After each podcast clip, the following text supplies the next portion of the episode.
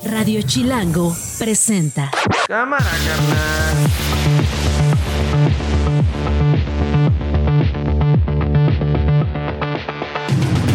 Es martes 10 de octubre, es la una de la tarde. Yo soy Nacho Lozano y esto no es un noticiero. Así suena el mediodía. No tomar lado en este en este caso es apoyar al terrorismo, porque estamos hablando de un ataque, no es un conflicto nacional entre dos países que tienen una una discusión o un desacuerdo, estamos hablando de una de una fuerza terrorista que ha cometido un ataque atroz. Hay como mil mexicanos inscritos para trasladarse a México y estamos buscando que lleguen.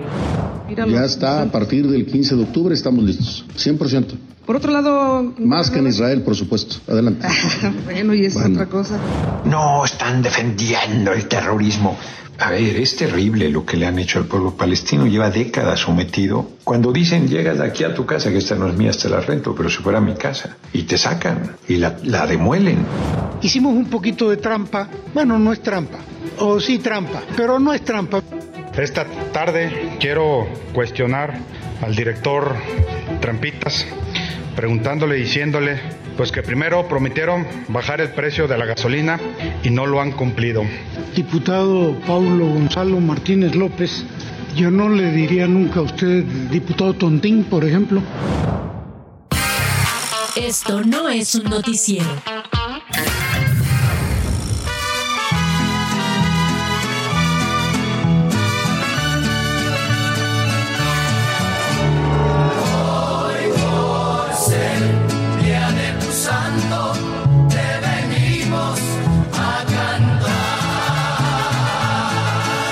Bonita voz tienes, Alex, ¿eh? Mira, ¿quién está cantando? ¿Es, ¿Es Orlando el que está cantando? Oye, ¿te pareces al potrillo?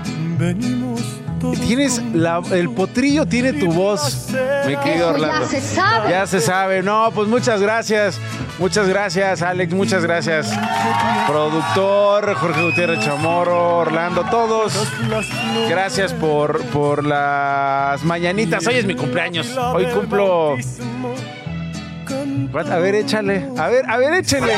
Arroba Nacho Lozano. Vayan diciendo a ver como cuántos años cumple. A ver como cuántos años cumple. Mi China, muchas gracias. Gina Jaramillo, hermosa, muchas gracias.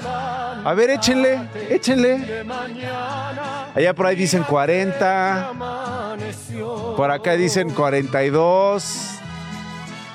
Ahí dicen 41. Alex dice 35. Alex, sácate el mezcal, yo te lo disparo el día de hoy, hermano. Yo respondo por ti ante la empresa. Eh, que no venga por ti recursos humanos, que porque sacó la... Yo, yo te invito todo nomás porque hayas dicho que hoy cumplo 35 años. A ver, arroba Nacho Lozano y me van diciendo como cuántos le, cuántos le, cuántos le echan, cuántos le calculan. Pero bueno, muchas gracias, muchas gracias eh, por las felicitaciones. Eh, van a estar viendo, eh, si nos siguen en redes sociales y siguen las entrevistas que hacemos, van a estar viendo pues el estudio de Esto no es un noticiero con los globos, ¿no? Básicamente y estamos bien contentos por eso, así que muchas gracias por sus felicitaciones. Eh, vamos, a, vamos a empezar a contar las historias, si les parece bien. Son cuatro minutos después de la una de la tarde. Hay mucho que contar. Hace cosa de 10 minutos aterrizó ya el segundo avión de la Fuerza Aérea Mexicana. Lo hemos venido rastreando. Hace horas aterrizó el primero. El segundo, con misión humanitaria, aterrizó ya en Tel Aviv, este aeropuerto allá en territorio israelí, con eh, eh, la intención de traer de vuelta a cientos de mexicanos. Ya sabremos eh, en poco tiempo, espero que se confirme cuántos serán, si van a ser los 300 que había anunciado el presidente Andrés Manuel López Obrador o qué. Comenzamos, esto no es un noticiero. Esto no es un noticiero. Comienzo con Eridani Palestino. Él es reportero de Más por Más. Ella, perdón, ella es reportera de Más por Más. Dos aviones, Eridani, decíamos, dos aviones de la Secretaría de la Defensa Nacional llegan ahí. Una crítica por parte de eh, la Embajada de Israel en México respecto a la posición del gobierno mexicano. Ya respondió el presidente Andrés Manuel López Obrador. Eridani, ¿qué es lo último sobre esto? Hola Nacho, buenas tardes. Saludos a ti y a tu auditorio. Igual. Mira, la Secretaría de Relaciones Exteriores informó que el primer avión de la Fuerza Aérea Mexicana aterrizó en Tel Aviv, en Israel, por lo que las y los mexicanos varados en, en ese territorio o territorio palestino podrán regresar una vez que el transporte aéreo esté listo para retornar. La dependencia indicó que el segundo vuelo va en camino para continuar con el, con el plan de repatriación y pues esto a las 8.50 de la mañana, la aeronave se encontraba realizando una escala técnica en Irlanda. La Secretaría de Relaciones Exteriores, pues hace un momento expresó de manera contundente que México aboga por la paz, el diálogo y la protección de civiles sin matices. A través de su cuenta de ex, hizo un llamado para terminar los ataques indiscriminados y la violencia contra civiles por parte de Hamas y del ejército de Israel en Gaza. Ok. El mensaje de Bárcena coincide pues con las declaraciones del presidente Andrés Manuel López Obrador, quien este martes respondió a la Embajada de Israel en México luego de que expresara inconformidad con la postura del gobierno mexicano. Y pues hasta el momento eso es Nacho. Muy bien, Eridani, te lo agradezco muchísimo. En términos generales, en la información ha habido mucho movimiento, una eh, una posición cada vez más dura como reacción obviamente a este grupo eh, de Hamas por parte del gobierno israelí. Hemos visto eh, ya que Israel mató mediante bombardeos aéreos a dos altos cargos de Hamas, así lo informó el día de hoy la oficina de prensa de las Fuerzas Armadas israelíes y confirmaron además fuentes de Hamas a la agencia Reuters, misma agencia que ha venido documentando hallazgos de verdad dantescos esta, esta escena en la que hay cuerpos de abuelas, de abuelos, 40 bebés, algunos de ellos decapitados.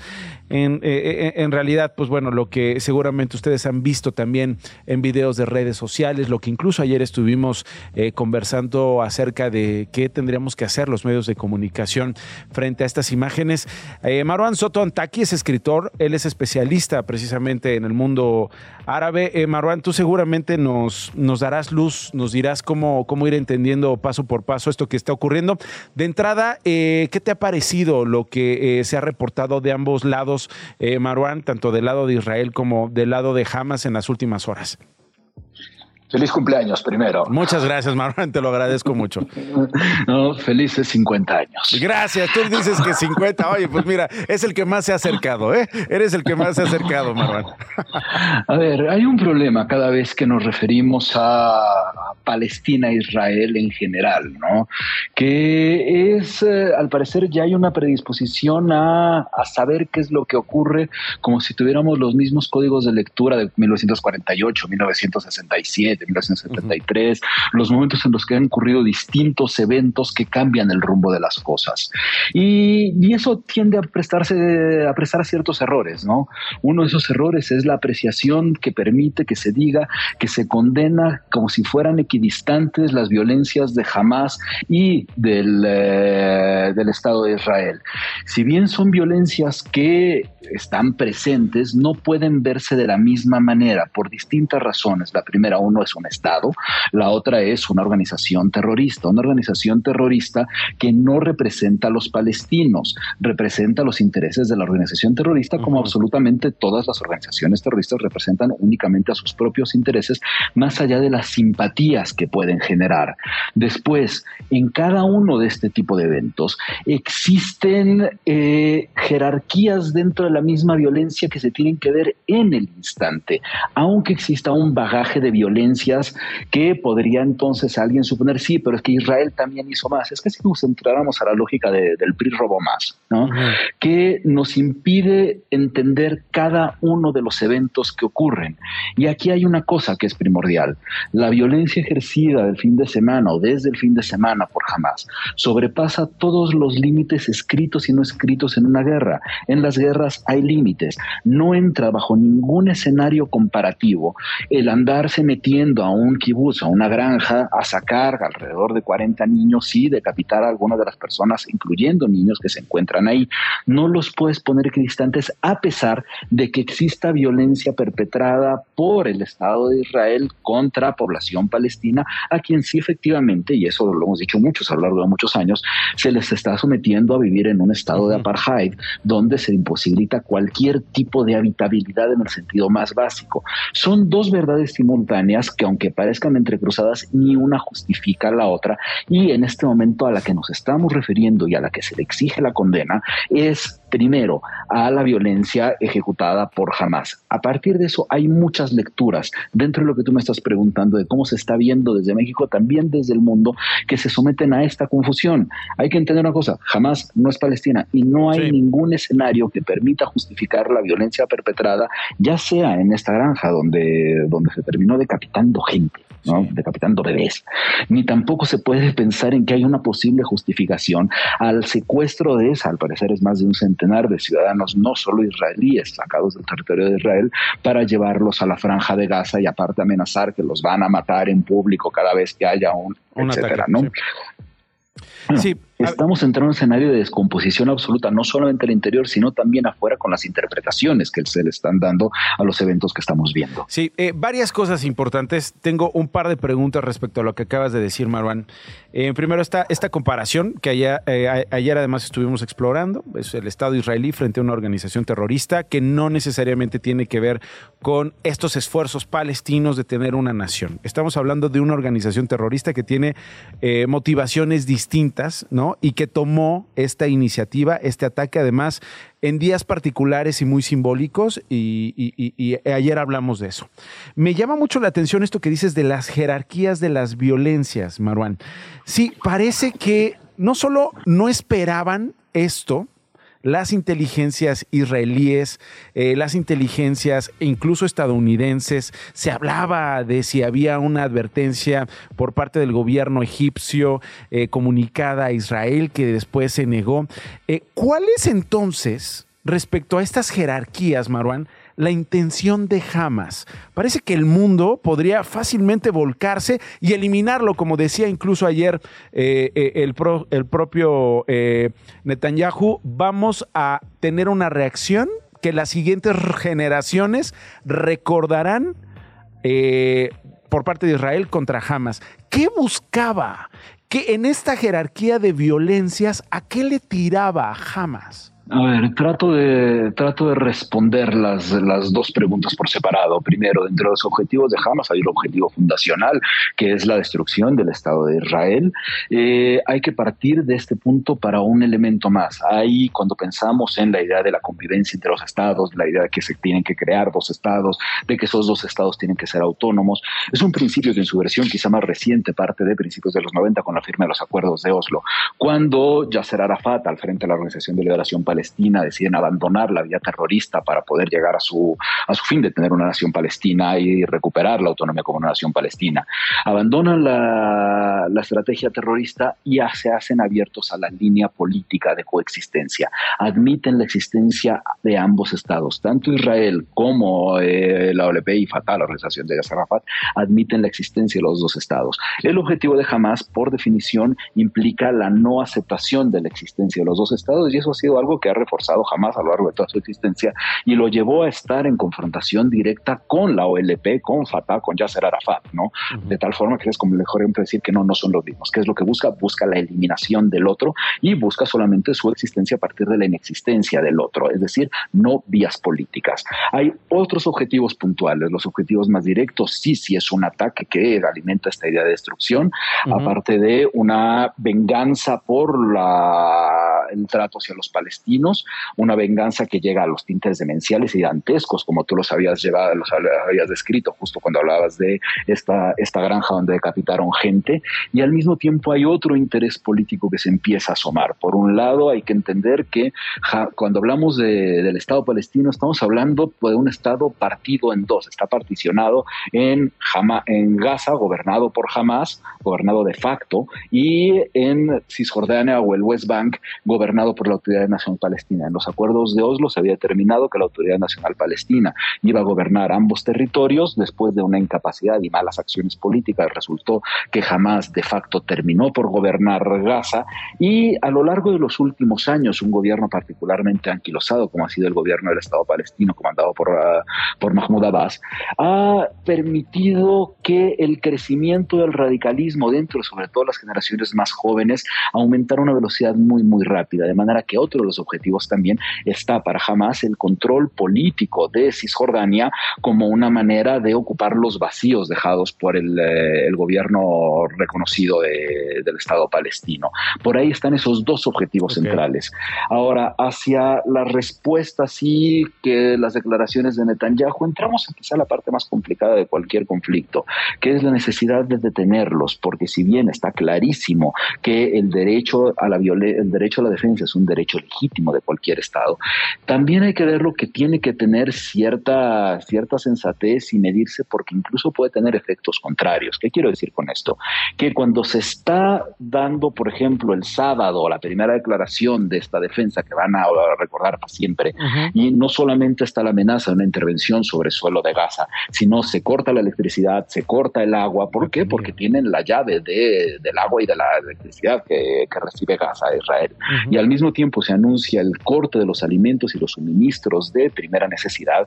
Estamos hablando de una violación en contra del derecho internacional. Es decir, si a la demencia criminal de un grupo terrorista se le va a responder con la violación del derecho internacional, estamos hablando de una situación de nunca acabar, donde siempre se va a decir, ah, es que me provocó. Bueno, solo que si siempre la justificación es me provocó, en algún momento, pues todo el mundo va a terminar matándose entre sí porque siempre va a haber alguna razón para justificar la acción tras una provocación.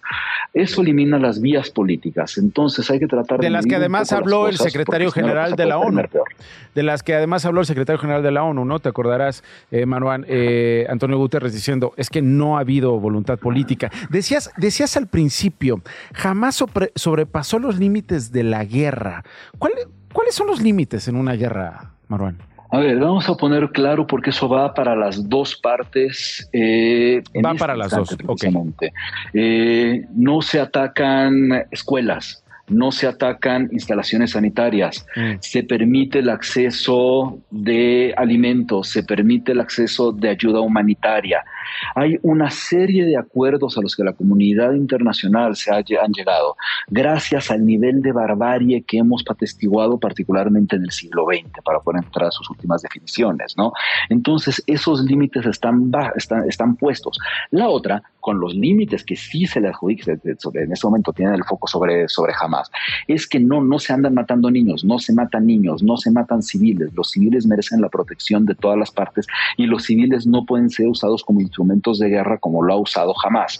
Entonces, esas reglas que permiten la posibilidad de que haya algún tipo de resolución eventual a los conflictos, a este o a cualquiera, si no se cuidan mínimamente, y aquí no es que no se estén cuidando mínimamente, se están tirando a la gota de basura, imposible imposibilitan, la imposibilitan cualquier tipo de solución. Cuando hablo de solución, y hay que ser también muy realistas, a mí me molesta mucho ese discurso de abogamos por la paz, así casi como de carnaval, pasando corto, corto, largo, ¿no? Eh, hay que entender que en la realidad de esta zona del mundo, pero muy en particular de Palestina e Israel, tenemos que empezar por encontrar cuáles son primero los puntos de acuerdo, que todavía no los tenemos, y después tratar de tener las pequeñas esferas de tranquilidad, ya no estoy hablando de paz, que permitan en el desarrollo de las personas. Bueno, cualquier tipo de escenario de lo que te estoy diciendo en este momento, hoy está totalmente echado para atrás, porque las acciones de Hamas brincaron la barda, obligando a una respuesta que jamás era perfectamente consciente que iba a suceder. Jamás, de cierta forma, buscaba esta respuesta. Jamás no hace este ataque cuando hablamos de los objetivos solamente por hacerlos centrados ahí nada más.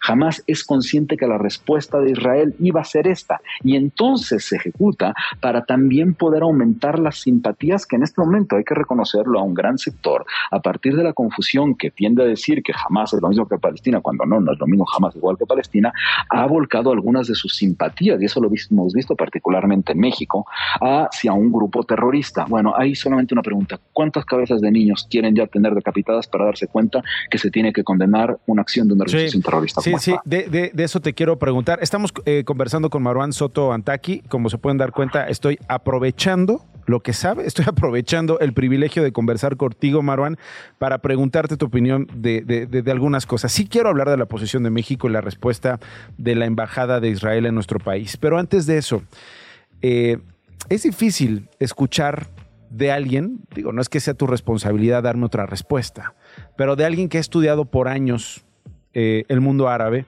que diga, nos podemos encontrar en un callejón sin salida, en un punto de no retorno, ¿no? Muy complicado en el que, pero es que vean lo que ha hecho Israel, pero es que también vean eh, las razones, si es que las hay, eh, de las acciones de este grupo o de Palestina, en fin. ¿En serio? ¿No hay salida?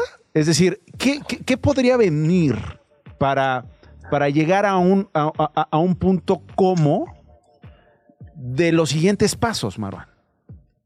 A ver, eh, digo, por, oficio tengo que responder que siempre hay que encontrar la salida y que la salida pues siempre tiene que ser política y a través ah. de, del diálogo. Pues ahora, no tenemos ahora este momento esa posibilidad de diálogo.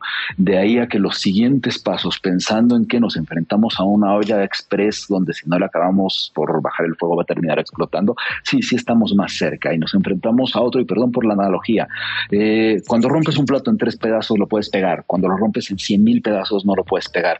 Y sí, es quizá de los momentos donde más nos acercamos a esa rotura de 100.000 pedazos. Mm. Los, siguientes, los siguientes eventos para poder tranquilizar un poco esto es, primero sí, como, como pidió el eh, secretario general Guterres, es se tiene que contener el tipo de respuesta. Ya Josep Borrell, jefe de la diplomacia europea, avisó que estaba absolutamente en contra del asedio de que se cerrara completamente la franja de Gaza, es decir, el corte de la luz, de la electricidad, de los suministros alimentarios, porque eso solamente incrementaría las cosas, aparte que va, insisto, contra derecho internacional. Se tiene que encontrar las vías de pensar y repensar cómo tratar a las organizaciones terroristas como jamás. Está claro que, por ejemplo, Estados Unidos con la intervención en contra de Al Qaeda logró prácticamente desarticular Al Qaeda, aunque quedan todavía células y es otro tipo de Al Qaeda, pero también creo que debimos haber aprendido algo de la guerra contra el terrorismo del, inicio del, del milenio y una respuesta que solamente piense en la aniquilación del terrorismo sin los costos humanos que pueden estar alrededor de ella, tiene que tiene que verse con muchísima cautela. Distintas vías diplomáticas están, sobre todo en el escenario regional. El presidente de Emiratos Árabes Unidos se comunicó desde el primer día con Netanyahu. Erdogan, con quien, a pesar de que no tiene mis simpatías, eh, ha tratado de tener comunicación con todas las partes, tratando de encontrar cuáles son los puntos a dialogar. Aquí viene el otro punto. ¿Se tiene o se puede dialogar con una organización terrorista como jamás? Eh, entendería que la postura sea no, no se puede porque es una organización terrorista. Bueno, no hay otra vía. Honestamente, no hay otra vía. Y la lucha contra el terrorismo nos ha enseñado a quizá esto que es una contradicción en sí misma. Sí, sí se tienen que encontrar las vías políticas porque en caso de que no se encuentran, los posibles resurgimientos de este tipo de fundamentalismos llegan a ser mucho peores. Sí, Mira, me queda, me queda minuto y medio, pero eh, de las tres preguntas que tengo voy a elegir dos. La primera, ¿esto cómo le viene a Benjamín Netanyahu al interior de Israel en el contexto del combate eh, y la afrenta que ha tenido con el Poder Judicial, que básicamente es eh, apoderarse de él. Y dos, la posición de México frente a esto, la respuesta de Andrés Manuel López Obrador hoy y su posicionamiento de ayer. Si quieres la primera al interior de Israel, ¿cómo le viene esto a Benjamín Netanyahu? Es la reforma judicial, Netanyahu viene o el gobierno de Israel que al final llega de vuelta al poder Netanyahu gracias a una coalición de ultraderecha, antiárabe, antipalestina que ha en este momento enfrentado hasta este momento una, un embate de protestas en contra de las reformas judiciales que proponían, daría la impresión de que bien, porque de entrada sí ha logrado cuestionar a las fuerzas políticas israelíes en la respuesta al, inmenso ataque y brutal ataque que han recibido. Al mismo tiempo hay otro elemento, hay que pensar en las fallas de seguridad e inteligencia que ha arrojado esto. Es, eh, siempre se ha dicho que la seguridad israelí, su inteligencia militar, el Mossad, el Shin Bet, la inteligencia militar, son, ¿eh? son impenetrables. Bueno, resulta que no.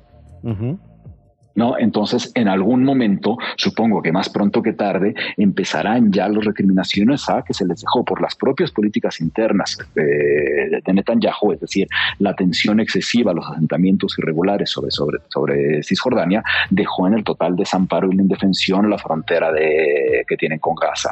Eso también se le va a reterminar por recriminando. Y al mismo tiempo viene otro elemento al interior. Si la respuesta no es mesurada, esas simpatías que tiene hoy y, y si en esa respuesta no mesurada se llega a atentar, como se está empezando, a la vida de la población civil en la franja de Gaza sin darles opción, por un lado, es muy fácil pronosticar el, eh, creciente, la creciente islamofobia en general en otros países, y por otro lado, también la respuesta donde la empatía está hoy hacia ellos, en cierto consenso internacional, se les puede volcar, se les puede volcar en contra. La otra, la respuesta hacia México. Eh, es una respuesta totalmente interna, hay que entenderlo. Para bajar está claro que la respuesta del presidente, la de hoy, la de ayer, ha sido una respuesta dirigida al público interno, a sus propios eh, sectores, pero hay que entender otra cosa fuera de eso. Hay un presidente que no le importa, que no le interesa, que no entiende lo que sucede fuera de lo que está dentro de sus primeros intereses que han dejado muy claros. Lo que sucede al otro lado del mundo no le importa, no le interesa y no lo entiende. A partir de eso responde, responde a partir del no entendimiento, lo cual, aunque está clara las reacciones donde, donde hay un enojo, porque esto se tiene que condenar, es como si no se hubiera condenado otros atentados con este nivel de barbarie.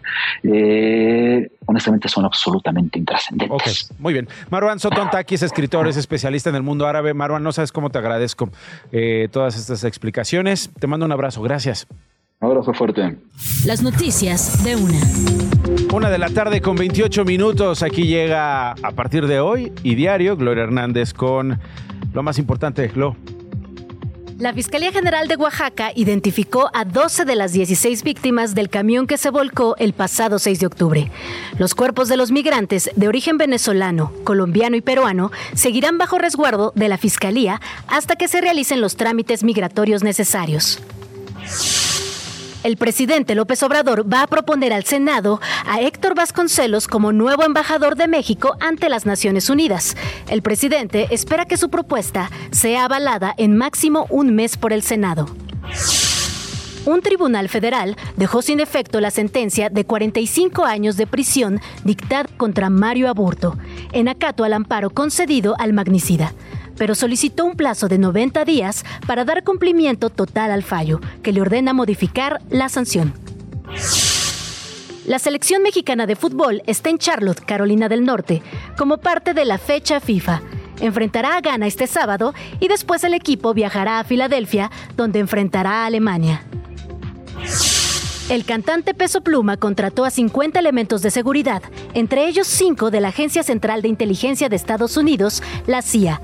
Ha tomado medidas extremas para salvaguardar su integridad. Esto no es un noticiero.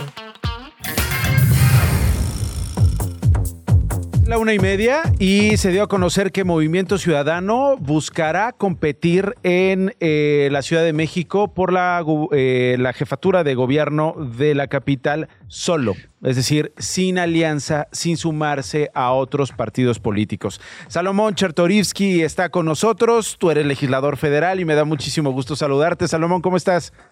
Estimado Nacho, te saludo con enorme gusto a ti y a tu auditorio.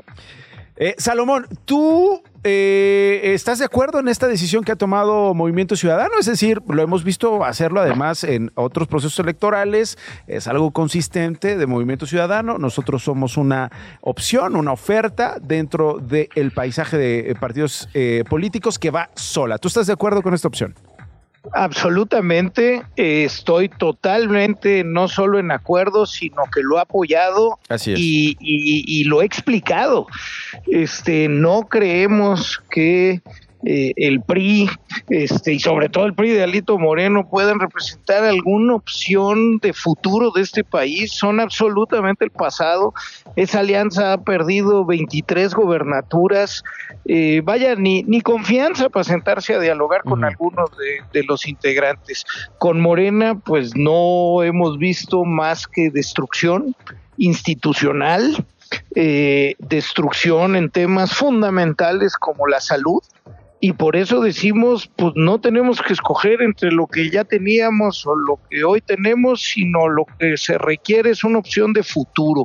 Y esa es la opción que hemos estado construyendo, la que vamos a proponer a la ciudadanía y pues por eso, Nacho, la decisión de ir solos. Ahora, diputado, no es nada nuevo, no es que sorprenda. Eh, Movimiento Ciudadano gobierna Jalisco, Movimiento Ciudadano gobierna Nuevo León y gobiernan además varias alcaldías, varios municipios importantes y grandes. ¿Tú sigues con la intención de buscar la jefatura de gobierno con Movimiento Ciudadano, diputado? Mira, déjame decirte dos cosas y siendo muy puntual, como siempre hablamos tú y yo. La primera es, a mí me parece que el que Morena y la Alianza hayan adelantado los tiempos, hay que llamarlo como es, es trampa. adelantaron los tiempos por fuera de la ley. Este tema de que ahorita ya haya precampañas y precandidaturas es simplemente trampa y no lo podríamos normalizar. Ahora bien, te puedo decir con toda puntualidad que cuando se den los tiempos legales, el 21 Movimiento Ciudadano estará expidiendo la convocatoria y eh, en el mes de noviembre estarán iniciando las precampañas. Yo estoy convencido de participar para candidato a jefe de gobierno por parte de Movimiento Ciudadano. Lo he dicho, este no es un tema de alzar la mano o de comprar espectaculares como lo hacen algunos, es un tema de saber lo que se tiene que hacer, saber cómo hacerlo y saber por qué. Y eso pues lo he venido diciendo hace mucho tiempo, no es una cosa nueva, Nacho. Sí, no es garantía que Morena siga teniendo el poder de hace, o la presencia o la influencia, eh, eh, digamos, el peso de hace seis años. Creo que las intermedias le dieron ahí un calambre, o más que un calambre, una sacudida tremenda al propio Morena. Pero hoy gobiernan, hoy son una fuerza importante en el país. ¿Cómo se le gana al partido en el gobierno en la Ciudad de México, en el bastión del presidente, en el bastión de quien además aspira a ser presidenta de México, Claudia Sheinbaum? Ni duda cabe que siguen teniendo muchísima fuerza, siguen siendo la fuerza que está en el gobierno y además una fuerza que está dispuesta a hacer todas las trampas de utilizar los recursos públicos, de utilizar el Estado para, para ganar. Ante ello, ¿qué creo que se tiene que hacer?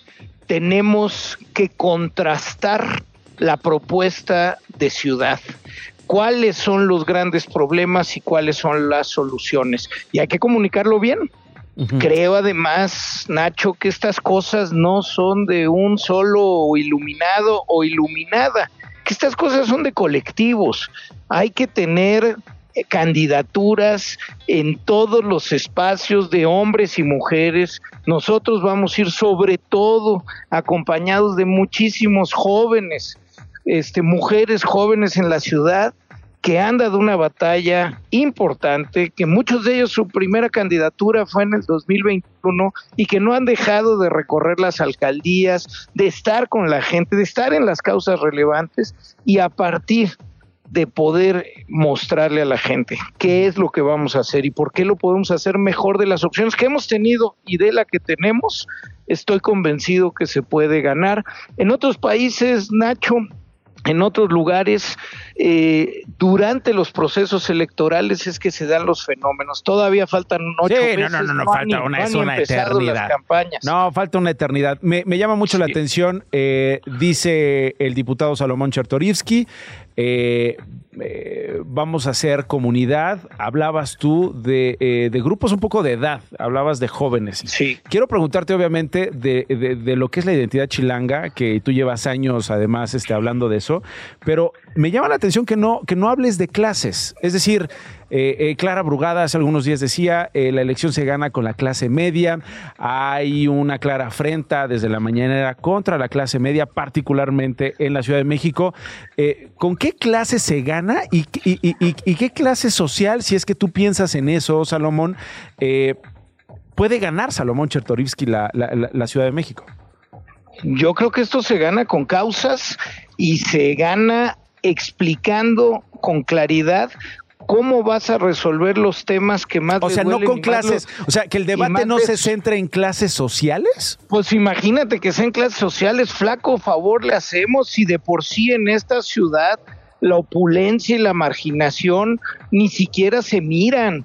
Este es una ciudad profundamente desigual y dividida. Flaco favor hacemos si seguimos utilizando discursos que dividan más, vamos por discursos que unan. Cuando hablo de juventud es porque las causas de las juventudes son mucho más homogéneas. Nosotros, más de la mitad de nuestras candidaturas son de menos y serán de menos de 29 años de edad, como es la población mexicana, y ahí las causas son otra cosa, eh, Nacho, no, quieren ver cómo van a ganarse la vida, cómo van a poder rentar o comprar una vivienda en esta ciudad que se ha vuelto cada vez más cara para poder vivir, quieren hablar de medio ambiente y cómo vamos a cuidar el planeta, eso sí les interesa a las y los jóvenes, yo creo que ahí es donde nos tenemos que meter, en una ciudad, Nacho, donde sin importar la clase social, ocho de cada diez mujeres mujeres se siente amenazada cuando está en las calles, siete de cada diez papás sentimos que nuestras hijas o hijos no pueden salir solos a la calle.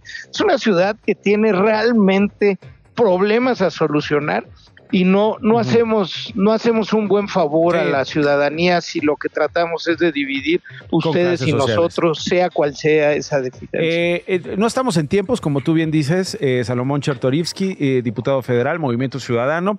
No estamos en tiempo de hablar de proyectos. Sin embargo dices tú los tiempos se adelantan los partidos se adelantan hay una ilegalidad hay un festival por todos lados impresionante de cómo te brincas la ley electoral para hacer lo que se te pegue la gana en tiempos que no corresponden responden. Eh, a lo mejor no, no, no, hablemos de proyecto, pero ¿es posible hablar de ideología? ¿Cuál es la ideología de Salomón Chertorivsky o cuáles son las ideologías? ¿Cuál es tu perfil en ese sentido, Salo? Déjame decirte dos cosas. Primero, por supuesto, y empiezo hablándote de mi ideología. Y segundo, el, el sábado pasado presenté en la Feria Internacional del Una ciudad de, mejor de Monterrey que un libro eh, eh, con mis ideas centrales de lo que hoy le duele a la ciudad y por dónde podrían ir rutas de solución, propuestas, mapas para la discusión. Eh, y yo creo que de eso está perfectamente claro que sean los tiempos que sean, se puede y se debe de, hablar. Entonces, empiezo con lo primero. Hablemos ideológicamente y después, si quieres, hablamos de estas 12 rutas que propones. Mira, Nacho, este, yo soy socialdemócrata. Y, y déjame, para que no se quede ahí en un... lo explico. Yo creo en sociedades en donde Oye, me encanta, para que no se quede ahí, ¿qué es eso? ¿Es un whisky? ¿De qué estamos hablando? ¿Eso no, no, ¿Se toma con qué? ¿Se rebaja con qué o qué? Sí, sí, sí. No, yo creo en el mejor equilibrio entre el interés individual, es decir, todas las libertades para las personas, que cada quien pueda amar a quien quiera, que cada quien pueda, si es adulto, consumir lo que quiera consumir. Creo en las libertades. O sea, política de, drogas, dices tú, eh, regular todas las drogas. Yo estoy convencido que las drogas se tienen que regular para poder ser efectivos en las medidas de salud pública, en respetar los derechos humanos y no convertir el consumo de drogas nada más en la criminalización de las mismas. Yo creo que tenemos que hablar con claridad de dónde están nuestros problemas y sus soluciones. Sí, yo creo en las libertades, pero te decía Nacho, creo en el equilibrio de esas libertades con el interés común. También creo en que para construir sociedades cedemos un poco de nuestro interés individual por el bien de la comunidad. Por ejemplo, pagamos impuestos.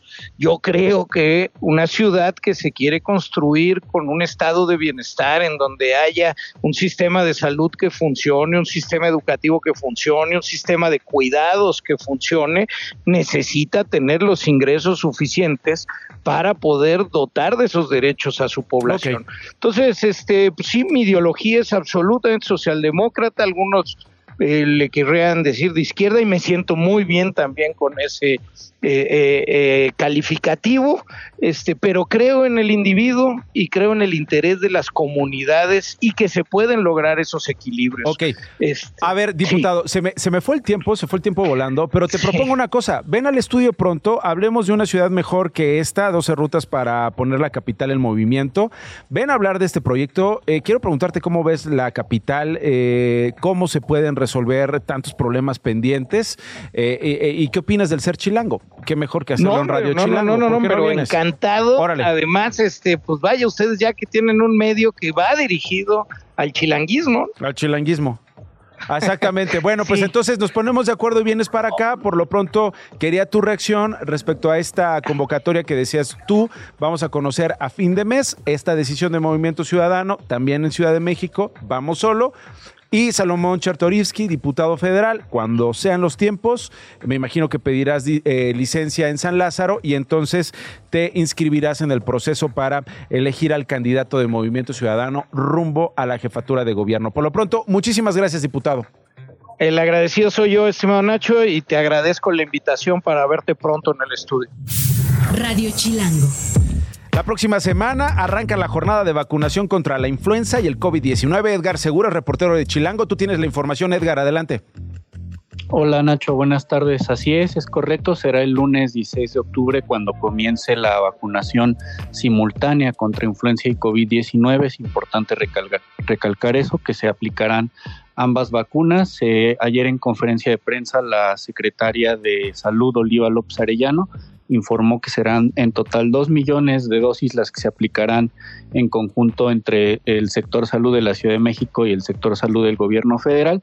Eh, para quienes se pregunten, pues, de qué, de qué tipo de vacuna se aplicará en el caso del COVID, eh, informó que será la vacuna Abdala de origen cubano, eh, informó que de, esta, de este tipo de vacuna ya se han aplicado 394 mil dosis aquí en la Ciudad de México y también pues dio a conocer que estas dosis, estos dos millones de dosis que se aplicarán, estarán destinadas principalmente a grupos vulnerables o de atención prioritaria, que en este caso son las infancias, los adultos mayores y las personas con enfermedades controladas o con comorbilidades o también con algún tipo de enfermedad respiratoria. Mientras tanto, pues para el resto del público sí eh, llamó a seguir con las medidas de salubridad, como mantener ventilados los espacios cerrados, salir con cubrebocas y en caso de que tengamos sintomatología respiratoria, pues aislarnos preferentemente.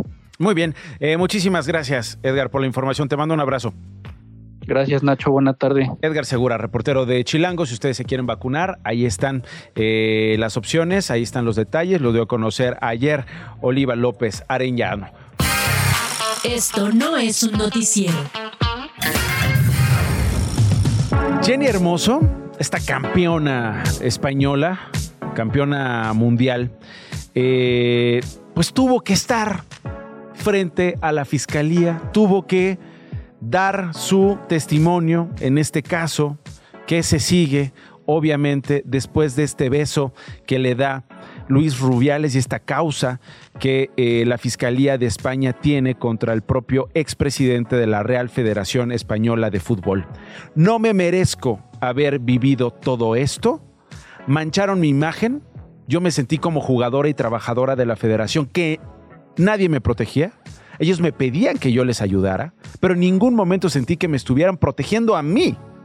No me merezco haber vivido todo esto. Para mí es muy difícil no poder salir de casa, haberme tenido que ir de Madrid para no tener esa presión que estaba teniendo de gente que solo quería hacerme daño. Una mujer que triunfó, una mujer campeona que no puede salir de casa, que no pudo disfrutar su triunfo, esas son palabras mías, pero regreso a las, a las palabras de Jenny Hermoso describiendo ese momento que creo yo eh, eh, hizo una diferencia y un antes y después en su carrera.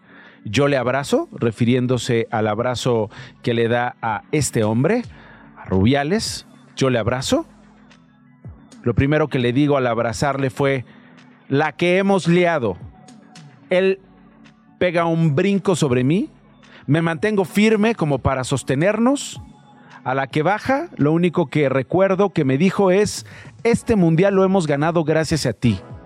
Y lo siguiente ya fue sus manos en mi cabeza y ya ahí no escuché nada más y me vi con el beso en la boca. Stephanie Fuentes es periodista de Grupo Imagen.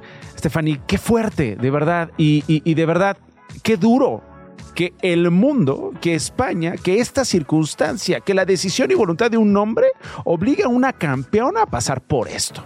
¿Qué tal, eh, Nacho? ¿Cómo estás? Te saludo con gusto. Eh, puntualizas bien las palabras que dio Jennifer Hermoso a la audiencia durante su declaración en la fiscalía por este caso Rubiales. Obviamente ella no va a ser la única citada a declarar. De hecho, este martes pues continuaron las indagaciones. Faltan todavía varias declaraciones más em, de, gente pues que será citada como el exentrenador Jorge Vilda, el director de mercadotecnia de la Federación Española eh, Rubén Rivera, en fin, varios más. Y, y, y está, está complicada esta situación porque en un párrafo que citabas tú, decía, ellos me pedían que los ayudara. O sea, ¿cómo va a ser? Eso se me hace demencial. Ellos, ¿quién más? Además de Rubiales, ¿quién más? Sí, claro. ¿Quién más pedía? ¿Quién más la presionó? El mismo entrenador. ¿Quién más la puso en esta situación? O sea, entiendo yo que, que recibía mensajes de Rubiales, de así, de, eh, oye, mis hijas, piensa en mis hijas, etcétera, etcétera. Oye, pero, incluso eso, ¿no? ¿Cómo se atreve? O sea, piensa en mis hijas, esta extorsión, como si fuera su culpa. Eh, pero bueno, eh, tienes un punto importante. ¿Quiénes más forman parte de esto que querían proteger y dejar pasar? ¿Quiénes más de estas personas que le pedían esto a Jenny Hermoso siguen ahí?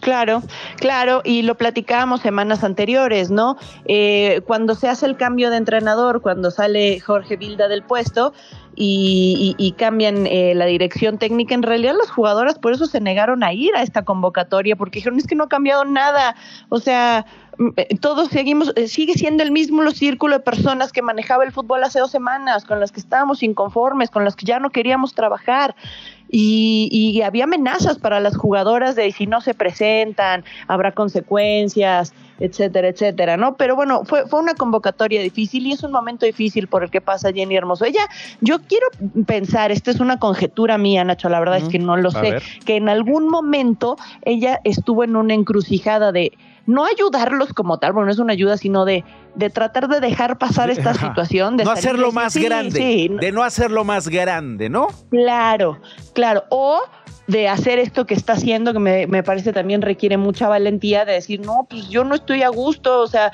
me violentaron, yo no, yo no, yo no consentí esto, voy a declarar, no me voy a quedar callada. Quiero pensar que en algún momento lo, lo ha de haber evaluado, ¿no? O sea, de ya dejo esto por la paz y regreso a jugar y, y, y lo dejo eh, eh, esconder un poco bajo la alfombra o sí de claro y alzo la voz. Entonces me parece muy valiente lo que hace Jenny Hermoso porque además pues ella tiene que seguir en activo como jugadora y esto pues no es fácil, ¿no? O sea, de ir a declarar, regresa a tu equipo, preséntate esto. Claro, tiene todo el apoyo de la institución de Pachuca y en general del fútbol mexicano, pero pero así la situación, ¿no? Ojalá dentro de este juicio salgan a la luz esos nombres de los famosos ellos. ¿Quiénes son? Eh, sí decías, qué duro, qué duro lo que enfrenta, pero también qué poderoso enfrentarlo, ¿no? Este desgaste emocional, este desgaste eh, psicológico al que seguramente está hoy sometida, pero de no estar haciendo lo que está haciendo hoy, eh, eh, eh, ¿Qué, qué, pasaría? ¿Cuál es el otro mensaje que se manda? ¿no? Es decir, no todas las mujeres que pasan por algo como lo que pasó Hermoso tienen el poder y la atención hoy de Hermoso y tal vez esa sea una de las razones por las que diga, este es el momento de exponerlos, de no ser sus cómplices y de no pasar por alto algo que todos los días daña a las mujeres, no solamente en el deporte, sino en cualquier ámbito, ¿no? Recordarás los primeros días que se dio esta situación que Rubial le salió a decir, no voy a dimitir, no voy a dimitir, y la gente brava, enloquecida en esa asamblea. Eh, yo creo que esa es parte de los ellos, ¿no? O sea, los que aplaudían y decían, sí, no te vayas. Y después empezaron a llegar las sanciones y después fue el golpe de realidad de uno no puede ir por ahí. a la gente sin... Sin preguntarle, sin, pedir permiso. Una sanción. Abusando y sin esperar una sanción, exactamente. Tienes toda la razón, eh, Stephanie Fuentes.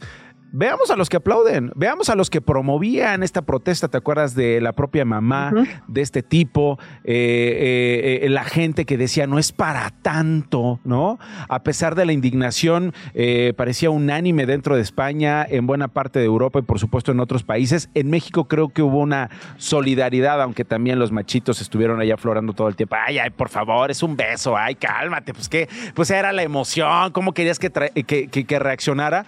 Cuando en realidad eh, son cosas que se tienen que ir cambiando y las consecuencias se tienen que ir ya eh, volviendo una realidad. En este caso, eh, Jenny Hermoso, que nos ha enseñado tanto, la verdad, y que en lo particular, Estefanía, yo no sé tú cómo lo veas, inspira la reacción que ha tenido en estas semanas. Estefanía, muchas gracias. Gracias a ustedes, que pasen excelente tarde. Gracias, Stephanie Fuentes, como siempre. Un resumencito antes de irnos. Las noticias de una. Gloria Hernández, antes de despedirnos, ¿qué traes? Buenas tardes, Nacho. La canciller Alicia Bárcena declaró que México aboga por la paz, el diálogo y la protección de civiles sin matices. Llamó a terminar con ataques indiscriminados y la violencia contra civiles por parte de Hamas y del equipo de Israel en Gaza. Nancy Polvo Rosales y Esperanza Bonilla Pérez, quienes habían sido reportadas como desaparecidas en Acapulco Guerrero, fueron halladas sanas y salvas. Estaban desaparecidas desde el 6 de octubre. A un mes del despliegue de fuerzas estatales y federales en el valle de Apatzingán, en Michoacán, los productores y empacadores de limón todavía pagan extorsión a los grupos del crimen organizado. Bajo un nuevo juicio de amparo presentado por un padre de familia, un juez federal decretó la suspensión de la distribución de libros de texto gratuitos de la SEP en Chihuahua. Por el momento, se deben utilizar los libros del ciclo escolar pasado. La reina Leticia de España recitó este martes una letra de rap para crear conciencia sobre la salud mental. Esto en el Día Internacional dedicado al bienestar emocional, psicológico y social. Hago lo que puedo, llego a lo que llego y no es sano que me exija tanto. Duelen los enfados y las malas caras cuando fallo en algo, pero duele más cuando no valoran que lo has intentado. Y lo estoy intentando, perdón si no alcanzo, pero porque han pensado que lo haría bien todo el rato. Muy feliz cumpleaños, querido Nacho, de parte del equipo de Radio Chilango. Muchísimas gracias, Glo. Oye, qué bien rapea la, la, reina, ¿no? Sí, súper bien. Seguramente lo aprendió ahí en Jalisco, donde vivió sus buenos, sus buenos años cuando era, cuando era reportera, rapeando. A ver si mañana este, nos rapeas el resumen. Claro que sí. Ay, estaría bueno. Gloria Hernández, gracias por estas noticias. 55 después de la una, así llegamos al final mañana en punto de las 13 horas, aquí mismo. Gracias por escucharnos en streaming. Gracias por escucharnos en el 100 5.3. Quédense en Radio Chilango. Gracias también por las felicitaciones. Ah, a los mensajes. Solo uno latino. Cumplo 39 años cumplo 39 años y ese fue Alex. Y en redes sociales, pues, oye, Glo, 53 eh, me, puso, me pues puso aquí Esther. 53, ¿cómo 53? ¿A poco sí ya me veo tan, jodido? A lo mejor solo de la voz te han escuchado, no te han visto. A lo mejor solo de la, exacto, solo de la voz. Bueno, gracias. Ya terminó dándome la torre más, Glo. 56 después de la una. Hasta mañana.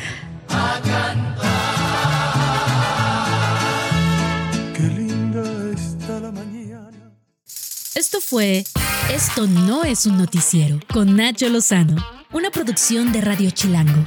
Escucha un nuevo episodio de lunes a viernes en tu plataforma de podcast favorita. Radio Chilango, la radio que... Viene, viene, ¿eh?